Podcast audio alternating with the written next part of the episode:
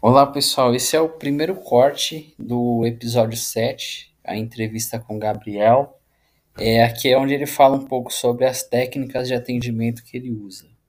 Assim, técnicas de atendimento que, que você usa para não deixar o cliente tanto tempo sem, é, sem uma resposta. Assim. O que, que você costuma fazer? Porque eu vejo que às vezes a gente tem essa dificuldade, eu tenho muito, é, de fazer duas coisas ao mesmo tempo. Então, quando eu atendia, Nossa, eu tinha essa também. dificuldade. Muita. E, e aí, por exemplo, procurar na base enquanto conversa com o cliente, porque você também não pode deixar ele no mute ali, né? É uma gera uma insatisfação ruim no atendimento. Que qual técnica você usa assim para enquanto conversa com ele, tentar achar uma proposta boa?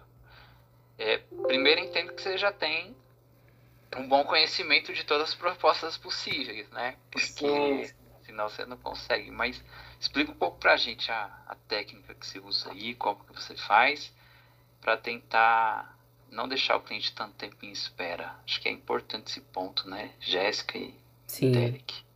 Eu uso uma técnica que eu entendi que chama PNP, positivo, negativo, positivo. O cliente ele entra para mim com uma abordagem positiva e ah, ele mostra que ele não quer, ele mostra o desafio. Eu, eu sigo no mesmo tom de voz que ele. Eu basicamente falo o que o cliente quer ouvir. Estou com um problema com a internet. Nossa, realmente, ficar sem internet é muito chato, né? Eu, eu passei por isso há pouco tempo e não dá. Hoje tudo se faz pela internet. Ah, tô pagando muito caro. Realmente, pagar caro ninguém gosta, né? Ainda mais agora em pandemia, que a gente tá vendendo almoço para comprar janta. Então, eu falo pro cliente, eu não, eu não vou desmentir, não, não tá caro. Você que você tá comparando o nosso serviço com qual outro produto. Você se coloca na situação dele, né? É empatia pura, né? Sim, sim eu, eu não posso falar para ele que a gente, imagina, que a gente tem esse desafio de só reverter. Não, eu sempre quando eu fazia as melhores práticas com as boas-vindas de retenção, e era todo mundo presencial, eu falava, gente, levanta e olha lá para a parede no fundo. Está escrito, Central de Solução de Atendimento. Se a gente já chega para ele fazendo uma não solução, uma insolução, falando que eu não vou fazer o que ele está me pedindo, eu não vou atender a solicitação dele, já quebrei toda a, a confiança, todo o rapport que eu, tinha, que eu teria com esse cliente. Então, eu vou praticando dessa forma, falo para o cliente que quer ouvir, e no meio do atendimento, eu falo, olha, a solução que você está tomando hoje é porque você está com a cabeça quente. Não adianta a gente jogar tudo pro alto e desistir na, no primeiro não. Eu não desisto, nunca desisti no meu primeiro não. Eu sempre fui, fui além. Então, acho que essa é uma, uma primeira boa dica, né? Falar, acolher o problema do assinante, demonstrar empatia, deixar ele falar e você ir contornando pelas beiradas. Mas tem aquela situação daquele cliente que dá vontade de dar uma cortada nele, no que ele fala, né? E, e nesses dias que você tá. Que a gente sabe que pessoas, né, não nem sempre estão ali no seu melhor dia. E às vezes o cliente também não, não ajuda a gente nessas situações.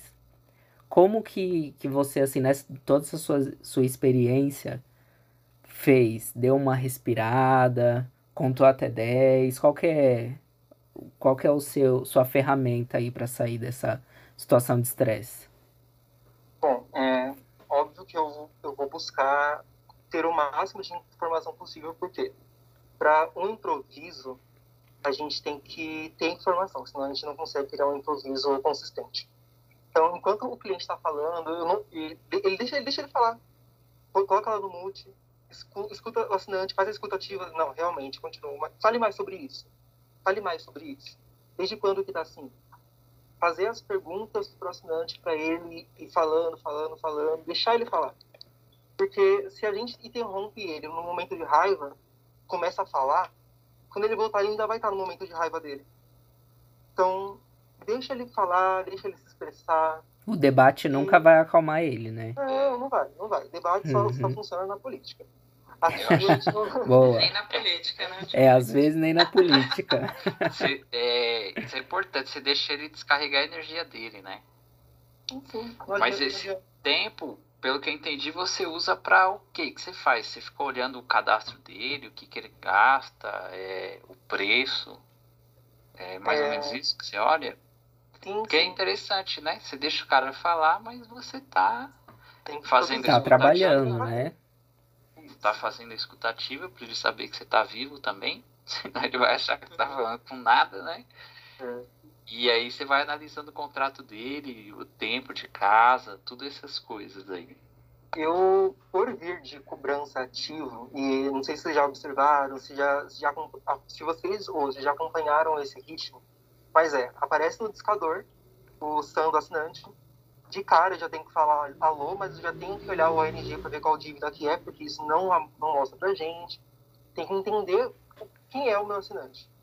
Então, eu já tenho costume de subir o assinante, olho o nome dele, veja se, se a, a, veja a data de nascimento está perto do aniversário para já criar alguma conexão também. Olho no cliente 360 nos dados financeiros, se ele qual é o método de pagamento, qual é a data de vencimento, se ele paga as contas em dia. É, qual é a data de renovação de franquia e qual que é a data que ele excede 100% dessa porque eu já tenho que criar cinco problemas na minha cabeça e escutar o problema dele também. Então. E junto com esse problema já desenhar a solução também, né? Porque, querendo ou não, é, a repetição é a mãe da habilidade. Então, eu vou atender casos diferentes, mas a maioria, maioria dos casos são parecidos. Cliente que não, não paga a fatura em dia, aí vai cortar o sinal dele e vai ter problema com a, com, com a conexão. Cliente que não alterou o plano e fez um, mais, mais de um ano e o valor aumentou. Cliente que está com problema na, na, internet. Cliente que não quer mais serviço, está pensando em contratar concorrente e já contratou. Então, as argumentações serão parecidas. Só estou trocando o nome do assinante. E, como chegou essa reclamação para mim.